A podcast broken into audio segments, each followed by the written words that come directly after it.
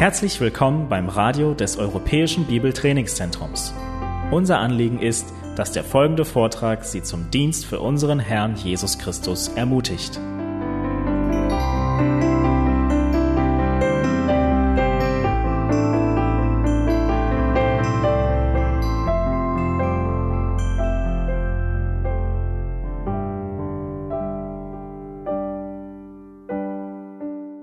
Wer von euch treibt gerne Sport? Seid ihr Sportler oder guckt ihr lieber gerne zu?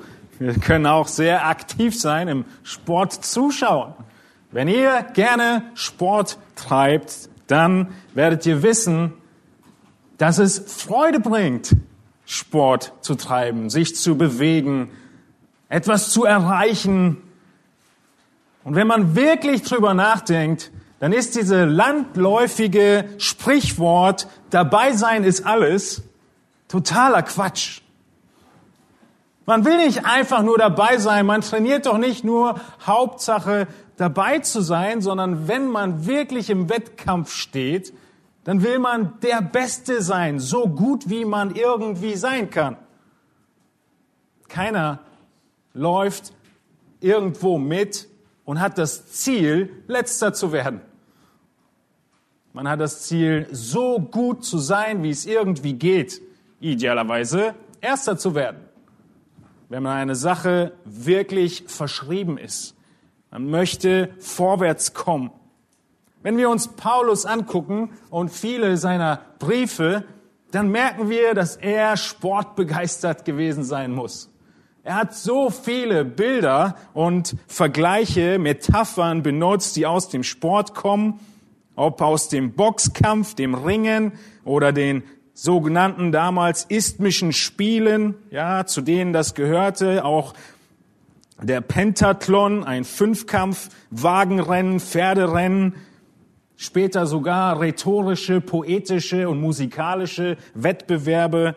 All das war damals zur Zeit des Neuen Testaments gang und gäbe und Paulus benutzt viele Vergleiche in 1. Korinther 9, in Epheser 6, in Apostelgeschichte 20, in Römer 9, in 1. Korinther 9, in 2. Timotheus 4.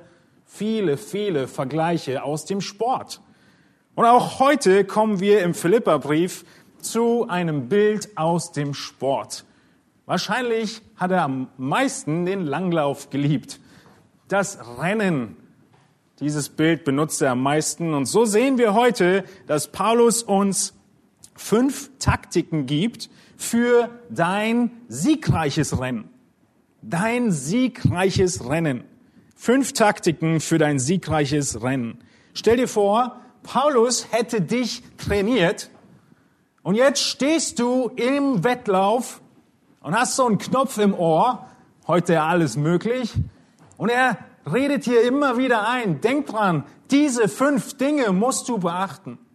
Das tut er hier mit den Philippern und sie gelten auch uns für diese fünf Taktiken, die wir uns anschauen. Die Leute damals in Philippi, müsst ihr wissen, die haben von Paulus gehört, die haben gehört, wie der zum Glauben gekommen ist und sie haben gedacht, Paulus, ja, der kann leicht reden, der ist ja schon angekommen, der hat doch alles erreicht, der ist doch der Superheilige. Und weil Paulus wusste, dass diese Gefahr besteht, dass sie so denken würden, deshalb, nachdem wir in der letzten Predigt gesehen haben, ja, wie er zum Glauben gekommen ist, woraus Gott ihn gerettet hat, aus welcher Selbstgerechtigkeit, aus welchen tollen Werken, auf die er hätte alle zurückblicken können, schiebt Paulus hinterher und sagt, ich muss euch erinnern, ich bin nicht angekommen. Ich stehe mitten im Rennen und so sollt auch ihr rennen. Wenn selbst Paulus nicht angekommen ist und uns anleitet, wie wir laufen sollen, dann ist das gut zu beachten, was er sagt. Im nächsten Abschnitt, nächsten Sonntag, sehen wir dann, dass er aufruft, ihm nachzueifern, ihn als Vorbild zu nehmen. Paulus ist also nicht ein Trainer in Ruhestand, sondern er steht mitten im Rennen zur Zeit der Philipper. Im Moment ist er angekommen. Das wissen wir ja. Paulus muss den Philippern deutlich machen, dass auch er noch kämpft, dass auch er noch Versuchung hat, dass auch er noch gefangen ist in seinem Fleisch. Und in Philippa 1 haben wir schon gesehen, dass er liebend gerne schon bei Christus wäre. Er ist noch weit von Vollkommenheit entfernt. Und Petrus, er macht das genauso deutlich, wenn er in 2. Äh, Petrus 3 davon spricht, dass wir in der Gnade wachsen sollen. Jeder Brief beginnt damit, oder? Gnade und Friede, weil wir immer weiter darin wachsen müssen. Niemand von uns bleibt gerne stecken. Niemand bleibt gerne stehen. Stell dir vor, du würdest laufen und während dem Lauf zerfallen deine Schuhe. Das wäre so ärgerlich. Wir wollen weiter, wir wollen ankommen. Genau so ist es im geistlichen Leben. Es gibt viele verschiedene Dinge, die schwierig sind.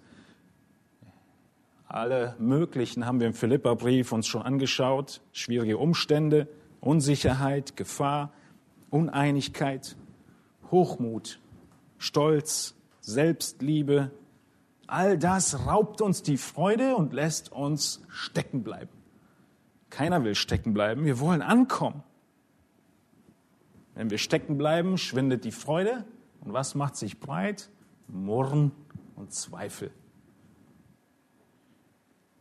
Und wir bekommen heute in Philippa 3, Vers 12 den Einblick in das Denken, in das Streben, in das Leben von Paulus. Wie hat er inmitten all dieser Schwierigkeiten, die wir uns schon oft angeschaut haben, trotzdem den Blick bewahrt, weiterzulaufen? Er berichtet, könnten wir sagen, von sich, um dich anzuspornen. Paulus hat dich trainiert und jetzt stehst du im Rennen und er erinnert sich, dich an fünf Taktiken, wie du siegreich das Rennen bestehen wirst. Lasst uns den Predigtext von heute zusammen lesen in Philippa 3, 12 bis 16. Philippa 3, Verse 12 bis 16. Nicht, dass ich schon erlangt hätte oder schon vollendet wäre. Ich jage aber danach, dass ich das auch ergreife, wofür ich von Christus Jesus ergriffen worden bin. Brüder, ich halte mich selbst nicht dafür, dass ich es ergriffen habe, eines aber tue ich ich vergesse, was da hinten ist und strecke mich aus nach dem, was vor mir liegt und jage auf das Ziel zu, den Kampfpreis der himmlischen Berufung Gottes in Christus Jesus. Lasst uns alle, die wir gereift sind, so gesinnt sein. Und wenn ihr über etwas anders denkt, so wird euch Gott auch das offenbaren. Doch wozu wir auch gelangt sein mögen, lasst uns nach derselben Richtschnur wandeln und dasselbe erstreben. Soweit der Text, den wir uns heute anschauen möchten. Fünf Taktiken. Fünf Taktiken für dein Rennen. Die erste Taktik ist, du musst wissen, wo du stehst. Lage, Bestimmung. Nämlich, dass du noch nicht am Ziel bist. Das ist sehr wichtig zu bemerken. Paulus, er macht deutlich, du stehst mitten im Rennen. Er steht mitten im Rennen. Paulus ist nicht der Superapostel, der schon angekommen ist, sondern er erklärt mit Begriffen, mit Aussagen, mit negativen Aussagen, dass er noch nicht angekommen ist. Ich habe es noch nicht erlangt, ich bin noch nicht vollendet. Und dann kommt er zu dem, wonach er strebt, das Positive. Diese Spannung baut er auf und sagt, ich bin noch nicht da. Die Leute wundern sich, sagen, Paulus, du, du bist noch nicht angekommen. Und sie erwarten, was kommt jetzt? Was tut er? Wir sehen in Vers 12 einen ersten Teil, dass er sagt, nicht, dass ich es schon erlangt hätte oder schon vollendet wäre. Seht ihr die zwei Aspekte? Ich habe es noch nicht erlangt und ich bin auch noch nicht vollendet. In welchem Rennen steht er denn? Was ist dieses S? Ich habe es noch nicht erlangt. Ich bin noch nicht vollendet. Dieses S ist die Christusähnlichkeit.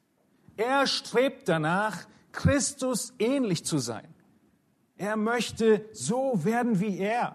Paulus spricht also von einem Rennen, in dem es darum geht, nicht möglichst viel zu tun, sondern dass dein Charakter, dass das, wie du die Dinge tust, dem entspricht, wie Jesus sie getan hätte. Ja, wir sehen auch in Epheser ähm, 2, Vers 9, dass Paulus uns in dem Epheserbrief erinnert, dass wir nicht aus Werken gerettet sind, damit sich niemand rühme, aber wir sind zu guten Werken gerettet, die Gott zuvor bereitet hat, damit wir in ihnen wandeln sollen. Das ist auch das Ziel, das er hat. Aber man könnte meinen, es geht vielleicht darum, Hauptsache ich tue etwas. Hauptsache ich habe Werke, in denen ich wandle. Aber darum geht es Gott nie. Gott sagt an so vielen Stellen, Opfer sind ihm nicht wichtig. Das Herz ist ihm wichtig. Und ein Beispiel davon wäre Galater 5, 22 und 23, wo wir sehen, was Paulus tatsächlich anstrebt. Er strebt an, in diesen Früchten des Geistes, wie wir sie auch nennen, zu wachsen. Danach strebt er nach Liebe, nach Freude, nach Frieden, nach Langmut, nach Freundlichkeit, nach Güte. Es geht Gott darum, dass wir ihm auf dem richtigen und geheiligtem Herzen dienen. Bist du angekommen? Was ist deine Lagebestimmung? Wo stehst du? Paulus ist nicht angekommen. Vielleicht meinst du, du wärst es. Ich bin nicht angekommen, im Ebenbild Christi zu sein. Nun, die erste Taktikanweisung, die wir hier sehen, ist die Lagebestimmung. Wo stehen wir? Wir stehen mitten im Rennen und das Ziel steht noch aus. Die zweite Taktikanweisung ist deine Berufung. Deine Berufung lautet, du bist von Christus ergriffen. Du bist von Christus ergriffen. Wir lesen in Philippa 3, Vers 12 im zweiten Teil, den ersten haben wir uns gerade angeschaut, nicht, dass ich es schon erlangt hätte oder schon vollendet wäre, ich jage aber danach, dass ich das auch ergreife, wofür ich von Christus Jesus ergriffen worden bin. Dieses Ergreifen, wofür ich ergriffen worden bin, könnte man sagen, bedeutet zum Besitz machen. Ich will es zu meinem eigen machen. In Bezug auf die Christusähnlichkeit ist es nachvollziehbar, oder? Wir sind noch nicht wie Christus, aber wir wollen vollständig so werden. Er soll vollständig unser eigen sein. Das ist sein Ziel. Zudem sind wir berufen zur Christusähnlichkeit.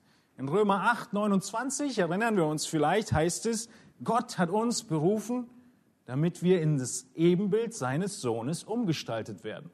Das ist deine Berufung. Das ist, wo du stehst.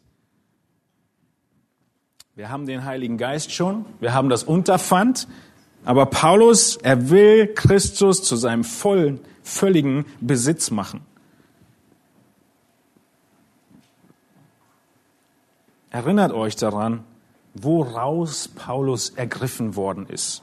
Er sagte hier in dem Text, ich bin ergriffen von Christus. Lasst uns Apostelgeschichte anschauen und uns erinnern, wie Paulus gewesen ist. In Apostelgeschichte 9 lesen wir, wie er in die andere Richtung gejagt ist. Schauen wir, da heißt es in Apostelgeschichte 9, Vers 1, Saulus aber, das war sein Name vor der Bekehrung, Saulus aber schnaubte immer noch Drohung und Mord gegen die Jünger des Herrn ging zu dem Hohepriester, er bat sich von ihm Briefe nach Damaskus an die Synagogen, damit, wenn er einige, die des Weges wären, das sind die Christen, fände, Männer wie auch Frauen, er sie gebunden nach Jerusalem, Jerusalem führe. Weiter in Vers 3, als er aber hinzog, begab es sich, dass er sich Damaskus näherte und plötzlich umstrahlte ihn ein Licht vom Himmel. Und er fiel auf die Erde und hörte eine Stimme, die zu ihm sprach, Saul, Saul, warum verfolgst du mich? Er aber sagte, wer bist du, Herr? Der Herr aber sprach, ich bin Jesus, den du verfolgst. Es wird dir schwer werden, gegen den Stachel auszuschlagen. Das war die Situation, aus der Gott Paulus herausgerissen hat. Er war mit höchster Geschwindigkeit auf der Autobahn unterwegs in eine Richtung. Er schnaubte, haben wir gerade gelesen, gegen die Christen. Und jetzt ist die Sprache, dieses Bild, was Paulus hier benutzt, dass Christus ihn einholt mit Hochgeschwindigkeit in die falsche Richtung. Er ergreift ihn. Sein Wortspiel, was er hier im Griechischen ähm, gibt, das Ergreifen kann genauso einholen bedeuten. Er schnappt ihn sich, setzt ihn auf die andere Seite der Autobahn. Und was tut Paulus? Er wechselt nicht den Gang runter auf den ersten. Mit demselben Eifer, wie er vorher in die falsche Richtung ging, jagt er jetzt danach, Christus einzuholen. Das ist die Sprache und das Bild, was er hier benutzt. Natürlich nicht die Autobahn, sondern das Rennen. Aber wenn wir das Rennen nehmen, ja, wenn sie in, im Kreis gelaufen sind, die Arenen, die wir kennen aus dem alten, äh, aus den alten Zeiten, dann wäre es eben, dass er in die falsche Richtung gelaufen ist. Die Jury hätte gesagt, super, toll. Aber die wirkliche Jury, Gott sagt, falsche Richtung. Er schnappt ihn sich, indem er ihn einholt, umdreht und dann ihm vorausläuft und sagt, hol mich jetzt ein. Was für ein herrliches Bild. Erinner du dich, woraus hat Christus dich ergriffen? In welcher Situation hat er dich eingeholt? Ist dir hinterhergelaufen, hat dich ergriffen und gesagt, das ist die falsche Richtung.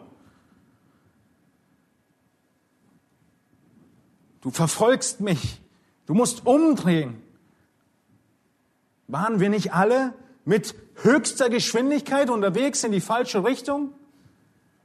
Wenn wir jetzt auf der anderen Seite sind, an Jesus glauben, dann dürfen wir nicht müde werden und meinen, wir könnten jetzt einen Gang runterschalten, sondern mit demselben Eifer sollen wir nach vorne jagen. Das ist, woraus Paulus ergriffen wurde. Und er beschreibt hier in Philippa 3.12, ich habe es noch nicht erlangt. Ich jage danach, dass ich es ergreifen möge, könnte man übersetzen. Er tut so, als wäre er noch nicht da. Hat Christus ihn ergriffen? Ja. Ist er im Glauben sicher? Ja. Aber sein Leben, seine Praxis, sein Gebet, sein Streben danach, Christus ähnlich zu werden, ist, als wenn er noch nicht angekommen wäre. Und worin ist er noch nicht angekommen? In der völligen Christusähnlichkeit. Wir sehen, dass Paulus in Galater 4 ähnlich davon spricht, ähm, nämlich, dass er sagt, jetzt aber zu den Galatern, da ihr Gott erkannt habt, ja vielmehr von Gott erkannt seid. Haben wir Gott erkannt? Ja. Aber eigentlich hat er uns eingeholt und deshalb haben wir ihn erkannt. Wir sehen auf der anderen Seite, wozu hat uns denn Jesus eingeholt? Was war denn sein Ziel? Was war das Ziel Gottes? Wenn wir uns an Epheser 1 erinnern, die Verse 3 bis 6, dann lesen wir dort, gepriesen sei der Gott und Vater unseres Herrn Jesus Christus, der uns gesegnet hat mit jedem geistlichen Segen in den himmlischen Regionen in Christus, wie er uns in ihm auserwählt hat vor Grundlegung der Welt. Hier kommt die Absicht. Damit wir heilig und tadellos vor ihm sein in Liebe. Er hat uns vorherbestimmt. Wozu? Zur Sohnschaft für sich selbst. Durch Jesus Christus nach dem Wohlgefallen seines Willens. Zum Lob der Herrlichkeit seiner Gnade, mit der er uns begnadigt hat in dem Geliebten. Du bist für nichts weniger ergriffen, als ein Sohn und eine Tochter Gottes zu sein. Und wie sind diese? Sie sind genauso wie Jesus Christus, die Söhne und Kinder Gottes. Erinnere dich daran. Du wurdest von Christus eingeholt. Eine andere Übersetzung von diesem ergriffen werden ist auch Kontrolle über etwas bekommen. Gott hat nun Kontrolle über dein Leben. Er hat dich ergriffen. Vorher schnaubte Paulus gegen die Christen, dann hat Christus ihn ergriffen und jetzt geht er in die andere Richtung und jagt danach Christus hinterher, ihm ähnlich zu werden. Er hat die Autobahnseite gewechselt durch ein übernatürliches Eingreifen von Gott. Das ist die Wiedergeburt. Das ist die Geburt von oben. Das ist die wirkliche Bekehrung. Das ist unser Fundament. Das ist unsere Berufung. Stell dir vor, du stehst in diesem Lauf, in diesem Rennen und Paulus erinnert dich erstens, Lagebestimmung. Das Ziel steht noch aus, du bist noch nicht da. Zweitens Berufung. Du bist von Gott selbst ins Team geholt worden. Er hat dich trainiert, er ist vorausgegangen und jetzt lauf nach vorne. Wir müssen wissen, wer wir sind, auf welcher Grundlage wir stehen, auf welchem Fundament wir stehen. Kennst du Jesus Christus? Hat Jesus dich ergriffen? Hat er dich schon eingeholt? Hat er dich gerettet? Oder bist du immer noch unterwegs mit höchster Geschwindigkeit von ihm weg? Und er ist hinter dir und klopft an und ruft dich auf. Komm zu mir. Das Angebot Jesu steht. Tu Buße und Glaube. Und er wird dich retten. Er wird dich auf die andere Seite der Bahn stellen und du wirst in die richtige Richtung laufen. Und du wirst ankommen, wenn du glaubst. Wir haben gesehen, dass wir wissen müssen als erste Taktik, wo wir stehen, Lagebestimmung. Als zweites, wer wir sind, die Berufung. Als drittes sehen wir nun, dass wir einen ganz klaren Fokus haben müssen. Wir müssen unseren Blick nach vorne richten. Wenn Paulus sagt, ich bin ergriffen und ich jage danach zu ergreifen, wozu ich ergriffen worden bin, dann macht er jetzt deutlich und erklärt den Philippern und uns, was seine Taktik dabei ist. Man könnte sagen, Paulus, wie machst du das? Wie rennst du und wirst nicht müde? Was machen deine Gedanken? Habt ihr den Satz schon mal gehört? Der Wettkampf wird im Kopf gewonnen. Was machen deine Gedanken in Bezug auf das Streben nach Heiligung? Wir müssen uns fokussieren. Wir müssen unseren Blick wohin richten? Nach vorn. Wir sehen jetzt in Vers 13, dass Paulus deutlich macht, dass er nur eine einzige Blickrichtung hat. Seht ihr das?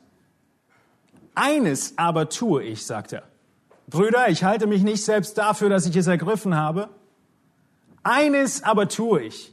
Es ist eine einzige Sache, auf das er alles runterbricht, was er tut.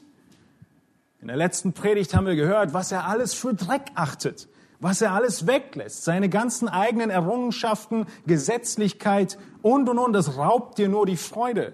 Er tut eine einzige Sache. Was ist diese eine Sache?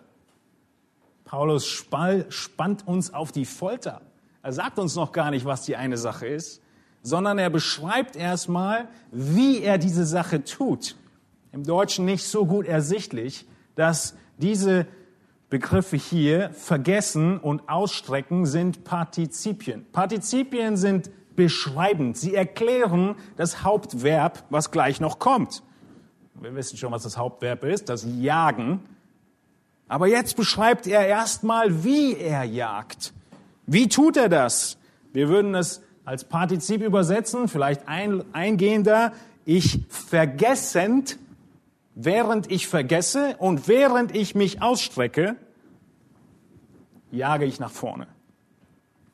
Also drei Dinge, die er uns deutlich macht, aber eigentlich nur eine einzige Sache, den Blick nach vorne gerichtet. Dieses Wortspiel, um nochmal auf dieses Ergriffen zu sprechen zu kommen, ist gleich dasselbe Wort in Epheser 3. Wir haben die Predigt dazu zum Anfang der Leuchtturmgemeindegründung gehört, in Epheser 3, 18. Es ist genau das gleiche Wort hier, nämlich, dass wir fähig sind, mit allen Heiligen im Gebet von Paulus ja, zu begreifen, das gleiche Wort, was die Breite, die Länge, die Tiefe und die Höhe sei und die Liebe des Christus zu erkennen. Man könnte also sagen, wonach streckt er sich aus? Was will er ergreifen?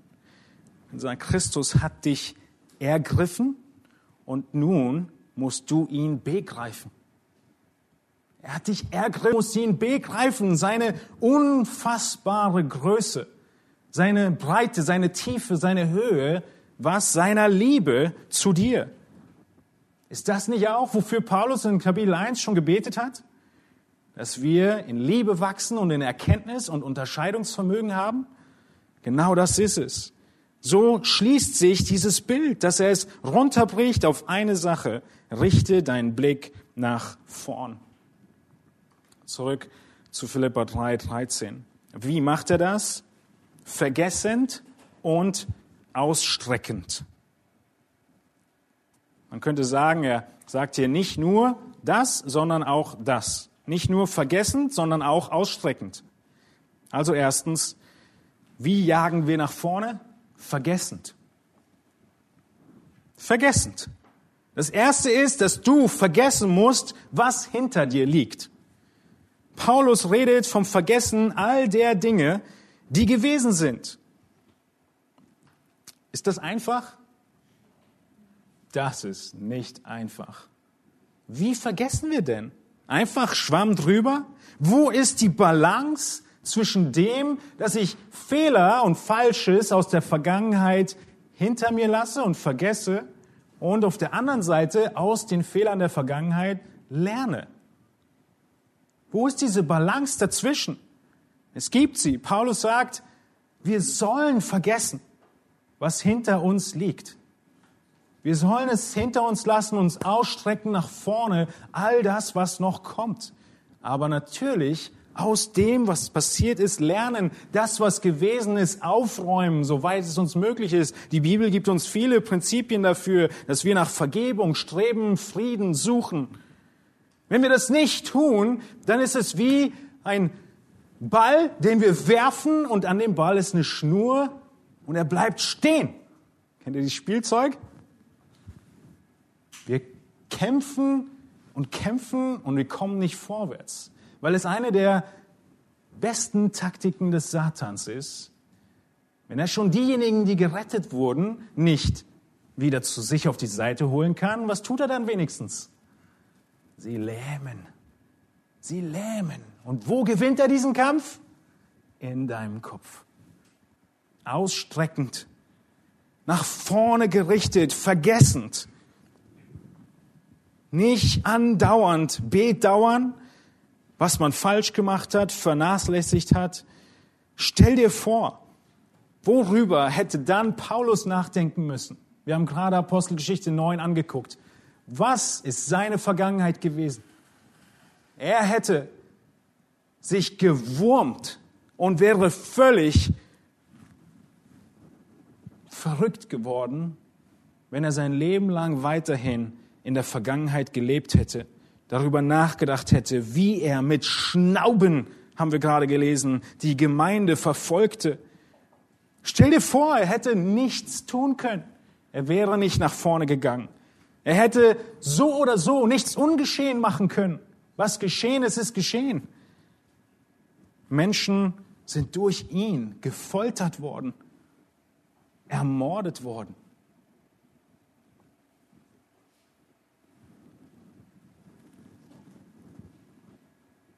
Was sind die Dinge, die du bereust? Was sind die Dinge in deinem Zeugnis der Bekehrung, die du nicht erzählst, weil sie so beschämend sind? Oder nur mit sehr, sehr großem Bedauern. Wir alle haben riesige Dinge, die wir bereuen, ob vor der Bekehrung oder auch nach der Bekehrung. Und der Teufel will nichts anderes tun, als diese Anklagen immer wieder gegen dich vorzubringen und dich unwirksam zu machen, dich zu lähmen. Wir sollen aufräumen, was geht, um Vergebung bitten bei Gott und den Menschen und wissen, er vergibt. Und was will er dann? Vergessend, was da hinten ist. Okay, wie sieht's aus? Schlechte Dinge sollen wir vergessen. Was mit den guten Dingen der Vergangenheit? Sollen wir die auch vergessen? Ja. Auch die guten Dinge sollst du vergessen. Das ist der letzte Predigtext gewesen. Paulus sagt, ich, ich habe alles Mögliche schon getan, aber darauf ruhe ich mich nicht aus. Auch nicht auf all den Dingen, die Gott in seiner Gnade in meinem Leben schon gewirkt hat, kann ich mich ausruhen. Auch die guten Dinge können uns lähmen. Kennt ihr den Begriff? Sich auf den Lorbeeren ausruhen? Wo kommt der Begriff her? Aus dem alten Rom. Aus der Zeit, in dem die Wettkämpfer als Belohnung einen Lorbeerkranz bekommen haben. Und wenn sie sich statt auf den nächsten Wettkampf vorzubereiten, sich auf diesen vergangenen erfolgreichen Gewinnen ausgeruht haben, daraus kommt das Sprichwort, sich auf den Lorbeeren auszuruhen. Wie ergeht es denn dem Boxer, wenn er vor einem halben Jahr noch seinen Weltmeistergürtel verteidigt hat und sich dann ausruht? Nun, der nächste Gegner kommt, der sich nicht ausgeruht hat und weg ist der Gürtel. Paulus sagt, ich vergesse das Schlechte, das Bedauerliche, aber auch das Gute. Praktisch bedeutet es, dass wir in den Momenten, in denen Gott Gnade schenkt und Erfolg, in denen wir tun, was er möchte, in denen wir Christus ähnlich handeln, uns freuen. Freuen darüber und dann weitergehen, aber nicht darauf ausruhen. Es würde uns wiederum lähmen und unwirksam machen. Wir vergessen nicht die Fehler der Vergangenheit. Wir müssen aus ihnen lernen, wir korrigieren sie und dann gehen wir vorwärts. Und wir brauchen uns und können uns nicht rühmen an all den Dingen, die wir Schönes und Tolles zu irgendeiner Zeit für den Herrn getan haben. Also, vergessend jage ich nach vorne. Vergessend. Erstens. Zweitens, ausstreckend jage ich nach vorne. Wir müssen uns konzentrieren auf das, was vor uns liegt. Wir müssen nach vorne gehen. Wir müssen überlegen, was ist da vorne, was wartet auf uns. Nämlich der Sieg. Die Christusähnlichkeit wartet auf uns. Sie steht fest. Darauf konzentriert er sich. Wir müssen darauf achten, dass die Hauptsache die Hauptsache bleibt. Was würde der Läufer tun, wenn er die ganze Zeit wie ein Kleinkind in der Welt herumschaut und sich überlegt, was es nicht alles Tolles gibt? Darum geht's nicht. Du musst nach vorne blicken und überlegen, was wartet auf dich. Ist es nicht was Besonderes, wenn man im Berlin-Marathon mitlaufen würde und man könnte sich die ganze Zeit nur darauf konzentrieren, auf dieser Straße, auf der ich laufe, fahren sonst die Autos und jetzt sind sie alle weg und ich bin ganz allein und ich freue mich so. Na, da wirst du nie gewinnen. Ausstreckend nach vorne. Die Hauptsache muss die Hauptsache bleiben. Warum bist du in diesem Rennen? Um zu gewinnen. Ein anderes Sprichwort wäre, den Ball im Auge behalten. Wir müssen immer wissen, wo der Ball ist, was das Ziel ist. Oder am Ball bleiben. Die Bestimmung, die Paulus die Gott für Paulus hat und die Gott für uns alle hat, ist, dass wir nach oben streben zu ihm hin und wie Christus werden. Und stellt euch vor, indem wir das tun, indem wir den Blick bewahren, werden wir heiliger leben. Glaubt ihr das? Dass das alles ist? Titus spricht davon. In Titus 2 lesen wir in Vers 11, Die Gnade Gottes ist erschienen, die heilbringend ist für alle Menschen. Das ist die Rechtfertigung. Vers 12 kommt die Heiligung. Sie nimmt uns in Zucht, damit wir die Gottlosigkeit und die weltlichen Begierden verleugnen und besonnen und gerecht und gottesfürchtig leben in der jetzigen Weltzeit. Das wollen wir. Wir wollen heilig leben. Vers 13. Wie tun wir das? Indem wir die glückselige Hoffnung erwarten und die Erscheinung der Herrlichkeit des großen Gottes und unseres Retters Jesus Christus, der sich selbst für uns hingegeben hat, um uns von aller Gesetzlosigkeit zu erlösen und für sich selbst ein Volk zum besonderen Eigentum zu reinigen, das eifrig ist, gute Werke zu tun. Paulus macht in Titus 2 deutlich, wie wir heilig leben. Wie nimmt Gott uns in Zucht? Indem du die glückselige Hoffnung erwartest. Wahnsinn, oder? So einfach. Nach vorne denken, nach oben denken, an Christus denken und wir werden die Sünde hassen und die Gerechtigkeit lieben, wenn wir es wirklich tun. Wir sehen also, dass wir Fokus haben müssen. Er sagt, ich tue das eine, eine einzige Sache tue ich. Vergessend, was hinten ist, strecke ich mich aus nach dem, was vorne ist. Drittens war also der Fokus. Viertens sehen wir nun den Vorsatz. Was ist sein Ziel, das er sich vornimmt? Der Vorsatz, jage auf den Kampfpreis zu.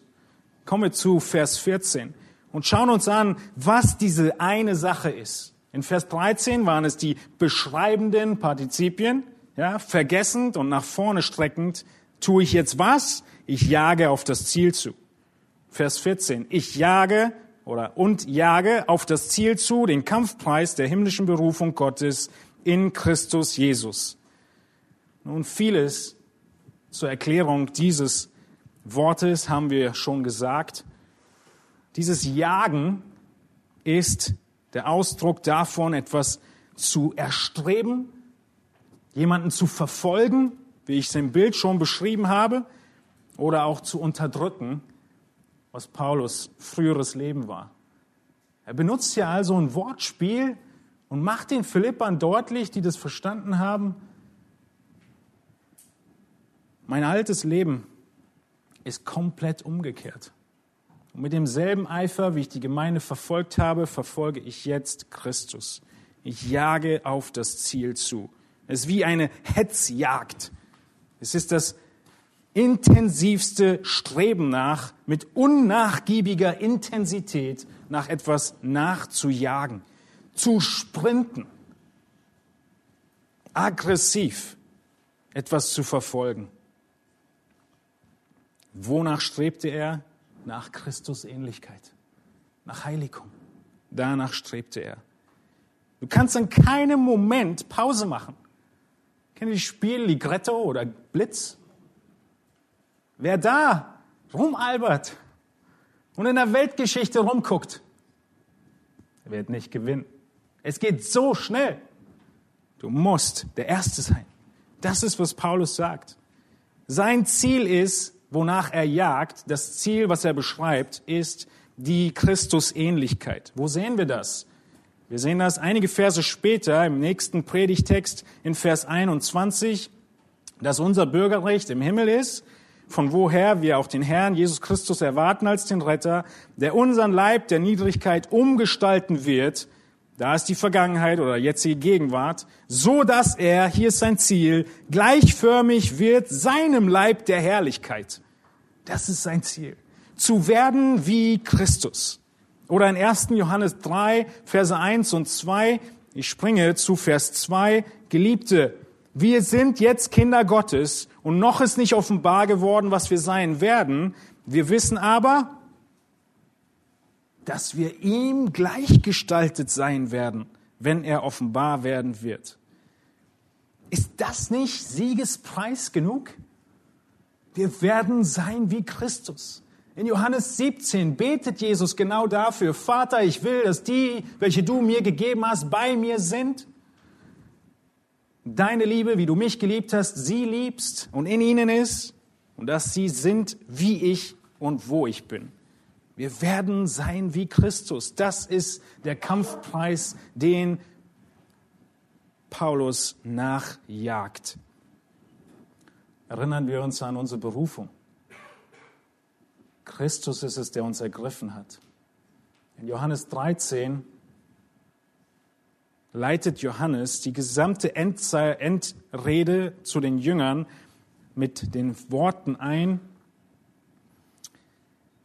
da Jesus wusste, dass seine Stimme, Stimme, Stunde gekommen war, aus dieser Welt zum Vater zu gehen. Jetzt eine bemerkenswerte Aussage. Wie er die Seinen geliebt hatte, die in der Welt waren, so liebte er sie bis ans Ende. Lieben Christus hat uns geliebt. Er hat uns vorherbestimmt, er hat uns berufen, er hat uns gerettet. Und diese Aussage beinhaltet auch, dass Christus nicht aufhört, dich zu lieben. Er bringt dich ans Ziel. Und wir müssen jagen danach.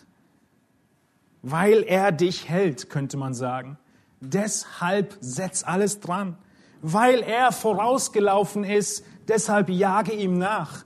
Wir sind nicht auf uns gestellt, wir haben Christus. Wir sind in Christus am Laufen und in Christus werden wir ankommen.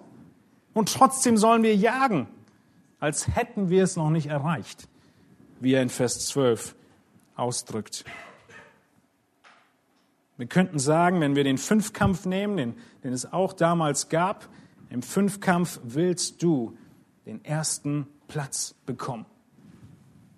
Du willst den ersten Platz bekommen in den fünf Kategorien und Disziplinen, Disziplinen, nämlich deiner persönlichen Beziehung und Erkenntnis Jesu Christi. Eine Disziplin im Fünfkampf unseres Lebens. Dein Leben vor dem Herrn. Deine Beziehung. Die zweite Kategorie, deine Verantwortung und Rolle in deiner Familie. Das ist eine zweite Kampfdisziplin, die du mitkämpfen musst. Die dritte, deine Verantwortung und Möglichkeiten in der Gemeinde. Die vierte, dein Einsatz und deine Beziehung auf deiner Arbeit. Egal, ob sie bezahlt oder unbezahlt ist. Alles, was wir den Tag über tun, ist unsere Arbeit. Dein Licht und Salz sein in der Umgebung und der Gesellschaft. Wisst ihr, wir kämpfen nicht in einer Disziplin. Wir kämpfen in fünf Disziplinen. In diesen fünf. Und wir müssen in allen fünf Kategorien oder Disziplinen gut sein, um diesen Kampfpreis zu erreichen. In jeder einzelne dieser Disziplinen ist Christus an erster Stelle. Aber wir spielen keine gegen die andere aus, sondern wir wollen in allen Disziplinen so gut wie möglich werden. Wisst ihr, Menschen die etwas in dieser Welt bewegen, sind ausnahmslos engagiert, unbeirrbar, zielgerichtet. Wer in dieser Welt etwas bewirkt, ist nicht hin und her geworfen. Er ist absolut fokussiert. Und es gibt so viele Dinge, in denen Jesus den Jüngern sagt, nehmt euch doch mal die Welt zum Vorbild. Die weiß das besser wie ihr. Ähnlich hier. Der Sportler, der für den vergänglichen Siegespreis Siegeskranz kämpft, er gibt so viel auf, um fokussiert zu sein auf diesen Sieg, der dann so schnell vergessen ist. Was ist wichtiger? Bequemlichkeit oder Christusähnlichkeit? Beides geht nicht. Bequemlichkeit oder Christusähnlichkeit? Das Leben, was Paulus hier anstrebt, Macht euch das, ruft euch das in Erinnerung. Hat er vorher gesagt in Kapitel 3, Vers 10, ich will ihn erkennen, Philippa 13, die Kraft seiner Auferstehung, so weit, so gut, die Gemeinschaft seiner Leiden gehören mit dazu, indem ich seinem Tod gleichförmig werde, damit ich zur Auferstehung aus den Toten gelange. Das ist sein Jagen. Christus Ähnlichkeit bedeutet, wie sie mich verfolgt haben, werden sie euch verfolgen. Christus Ähnlichkeit bedeutet erst das Leiden, dann die Erhöhung. Dieses Leiden, dieser Kampf, er geht nur 70, 80, 90 Jahre lang. Lasst uns durchhalten. Aber dann die Ewigkeit beim Herrn. Welche Taktiken haben wir bisher gesehen? Wir haben gesehen, wir müssen die Lage bestimmen, in der wir sind. Wir müssen wissen, dass wir noch im Rennen stehen und nicht angekommen sind. Wir müssen zweitens wissen, was unsere Berufung ist. Wer sind wir? Wer heißt Gott? Woraus hat er uns gerettet? In welche Richtung waren wir unterwegs? In welche Richtung sind wir jetzt unterwegs? Drittens, Taktik, Anweisung Nummer drei, Fokus.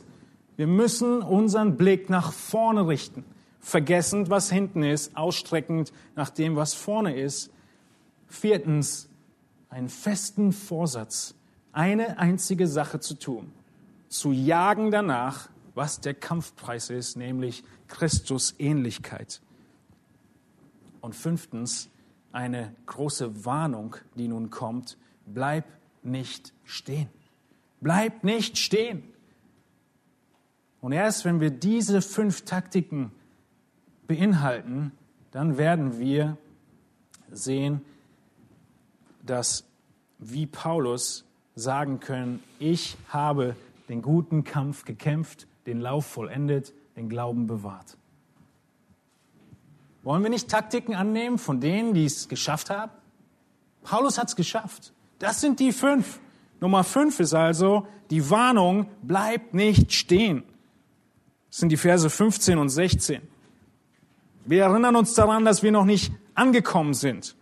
Aber offensichtlich gibt es diese Verse 15 und 16, weil in Philippi nicht alle mit Paulus übereingestimmt haben. Paulus, er sagt, ich bin nicht angekommen. Aber er sagt es und er baut ein Argument auf, dass er hier in Vers 15 sagt, lasst uns alle, die wir gereift sind, so gesinnt sein. Und wenn ihr über etwas anders denkt, so wird euch Gott auch das offenbaren. Paulus, er wendet und, oder er ändert den Tonfall. Normalerweise gibt Paulus einen Imperativ, eine Aufforderung, die lautet, so läuft's, tu dies, lass jenes. Auf einmal, das macht er nur zweimal in all seinen Briefen, wechselt er den Ton und er benutzt einen anderen Imperativ. Gut übersetzt, lasst uns weich, liebevoll und sich selbst in, in, inbegriffen. Nicht tu dieses, sondern lass uns gemeinsam. Warum dieser Tonwechsel? Weil er gleich in Kapitel 4 zu Euvodia und Syntyche kommt. Und es ist keine Ermahnung bei Euvodia und Syntyche, Mädels, versöhnt euch, sondern er ehrt sie, er lobt sie. Die haben mit mir gekämpft. Und hier beginnt der Tonwechsel im Brief. Und er macht den Philippern deutlich, unter euch sind ein paar Leute, die denken wahrscheinlich, sie sind angekommen. Es ist dieser Begriff, den er hier benutzt, alle, die gereift sind. Man könnte übersetzen, alle, die vollkommen geworden sind. So eine Anspielung, so, na, gibt es nicht Leute unter euch, die meinen, sie sind angekommen? Wenn es sie gibt, wenn du zu denen gehörst, dann hör nicht auf zu laufen. Also man könnte sagen, es ist so ein bisschen sarkastisch, sie aufzurufen, aber sehr liebevoll, lasst uns. Und sicher gibt es reife Christen. Aber ihr, die reifen Christen seid, bleibt nicht stehen. Wir müssen weiter laufen. Wir dürfen das, was wir gelernt haben, nicht vergessen. Der Paulus, der kann ja leicht reden. Der ist doch angekommen. Der sitzt im Gefängnis der kann nichts mehr tun, der wartet nur noch auf ein Wunder. Er hat doch jetzt neue Regeln, oder? Er kann sich einfach zurücklehnen. Er sagt, nein, ich lehne mich nicht zurück, egal wie schwierig die Umstände sind und egal was ich schon erreicht habe. Ich kämpfe weiter. Und auch du, egal wie deine Umstände aussehen, egal was du in der Vergangenheit erreicht hast, bleib nicht stehen, kämpfe weiter. Und was würde uns ausbremsen? Zwei Dinge. Ungewissheit und das Denken, dass ein Maßstab sich ändern würde. Wir könnten sagen, der Maßstab ändert sich doch für mich. In meinen schwierigen Umständen habe ich doch einen anderen Maßstab, welche Christusähnlichkeit Gott von mir erwartet. Ist das nicht die Logik der Sünde, die uns immer wieder einreden möchte? Und in deiner Situation gibt es eine andere Richtschnur, ein anderes, eine andere Ziellinie, die du erreichen musst. Aber nein, die Warnung ist, lauf weiter. Die Wahrheit ändert sich nicht und auch nicht die Beurteilung. Die Ziellinie bleibt dieselbe. Christus Ähnlichkeit. Mach keine Pause. Diskutier nicht rum. Er könnte auch sagen, dass, oder außerdem anspielen darauf, dass es Leute gibt, die mit ihm nicht übereinstimmen, wenn ihr über etwas anders denkt. Vielleicht stimmen sie miteinander nicht überein. Irgendwoher kam ja der Konflikt zwischen Euvodia und Syntyche. Über irgendetwas waren sie sich nicht einig. Wir sind uns über vieles nicht einig. Vieles wissen wir wahrscheinlich gar nicht, worüber wir uns nicht einig sind. Aber es wird immer wieder vorkommen, oder? Dass wir uns nicht einig sind. Wenn du es dir nicht vorstellen kannst, denk nochmal zurück an die letzte Woche. Und Paulus sagt, lauf weiter. Es ist fast schon, als würden wir sagen, Paulus, wirklich? Ist es so unwichtig, unsere Meinungsverschiedenheit, unsere unterschiedlichen Lehrerkenntnisse? Ja, sagt er, wenn es darum geht, dass du Christus ähnlich werden musst, lauf weiter.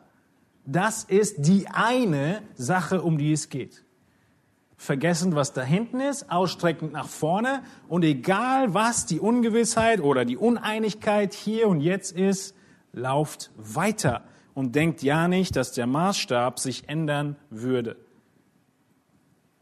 Wozu wir auch gelangt sein mögen, was immer du schon gelernt hast in der Nachfolge Jesu, musst du praktizieren und weitergehen. Nie zurück.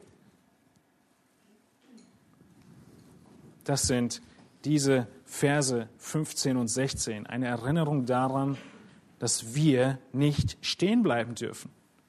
Im ersten Korintherbrief, im vierten Kapitel, da lesen wir ein bisschen konkreter von dieser Gruppe, die meinte, sie wäre schon angekommen. Ich weiß nicht, ob du je diesen Moment hattest in deinem Leben. Wenn nicht, dann wird er kommen.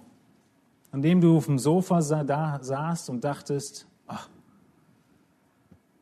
ich bin so Christus ähnlich. Ihr lacht? Noch nie gedacht oder weil ihr es gedacht habt?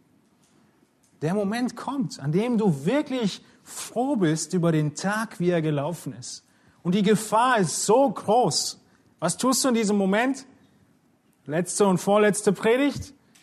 In dem Moment, wo du auf dich und deine Errungenschaften schaust, auch wenn du sie in der Kraft des Geistes getan hast und so weiter, du wirst unmittelbar als nächsten Gedanken haben, Verurteilung gegen meinen Nächsten. Ach, wenn doch bloß dieser oder jene Person schon so weit wären wie ich.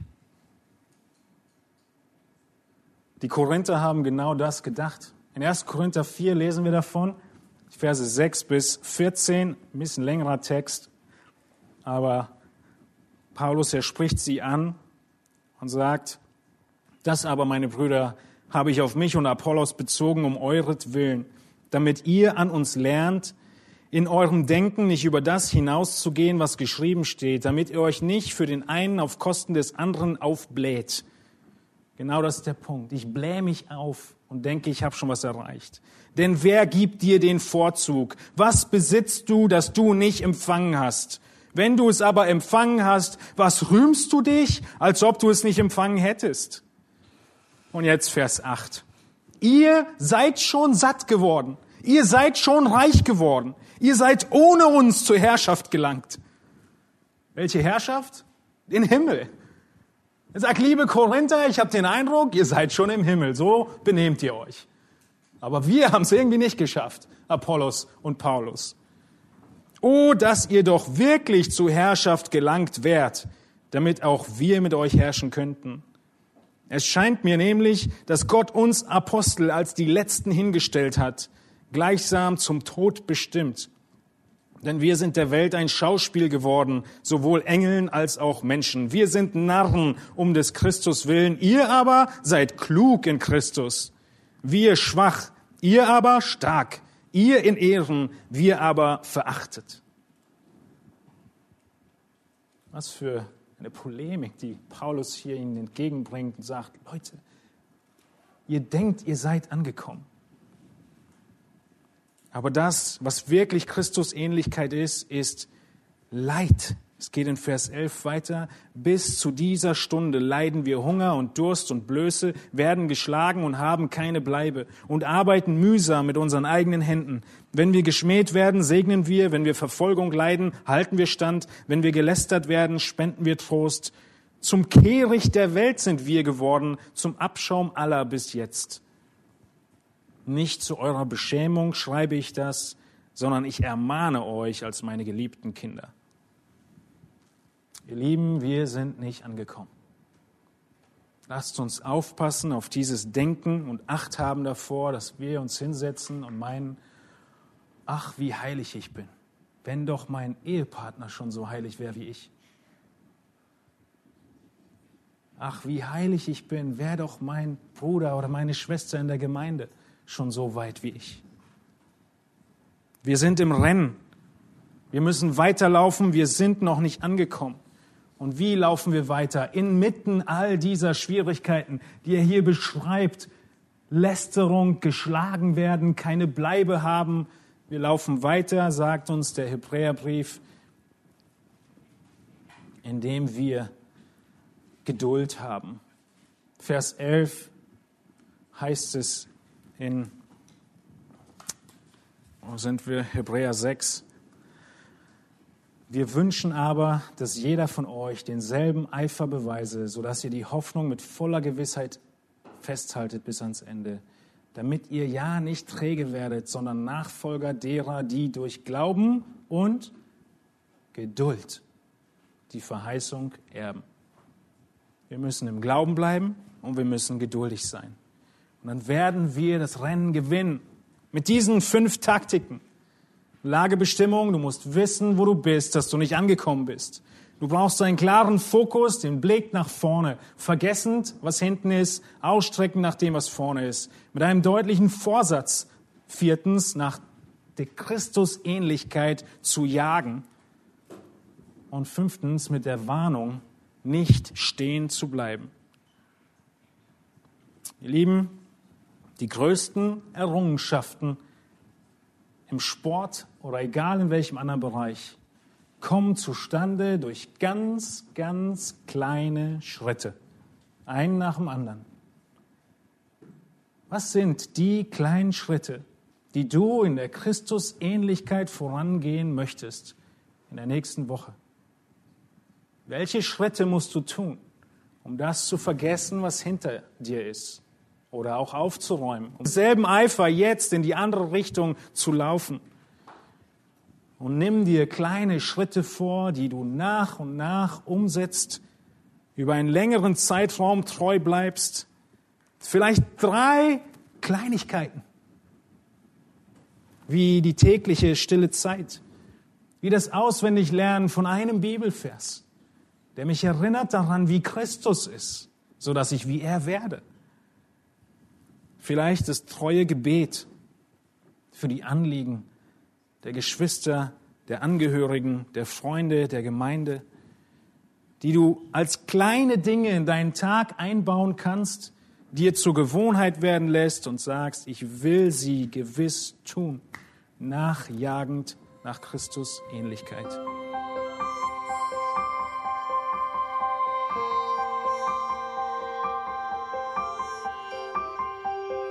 Auf Wiederhören und bis zum nächsten Mal beim EBTC Radio.